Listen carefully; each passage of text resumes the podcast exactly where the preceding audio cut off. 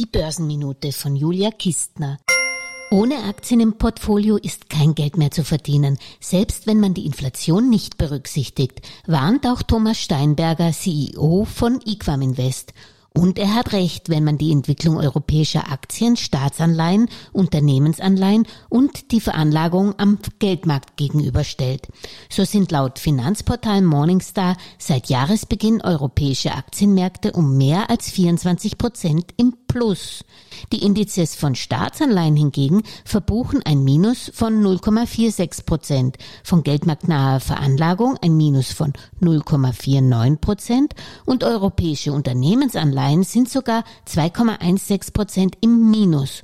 Und ich kann nicht oft genug hinweisen, weil es nicht so oft vorkommt, der europäische Performance-Spitzenreiter ist seit Jahresbeginn der österreichische Leitindex ATX mit plus 34 Prozent.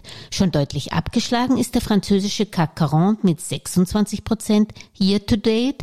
Der deutsche DAX kommt auf 16 Prozent, der Schweizer SMI auf 15 Prozent und der britische FTSE 100 nur auf rund 10,5 Prozent. Relativ zu Anleihen oder Cash ist das aber immer noch eine ganz tolle Superperformance. Alles Gesagte ist nur die persönliche Meinung von Julia Kistner und daher keine Anlageempfehlung und keine Rechts- und Steuerberatung. Für Verluste, die aufgrund von getroffenen Aussagen entstehen, übernimmt die Autorin Julia Kistner keine Haftung.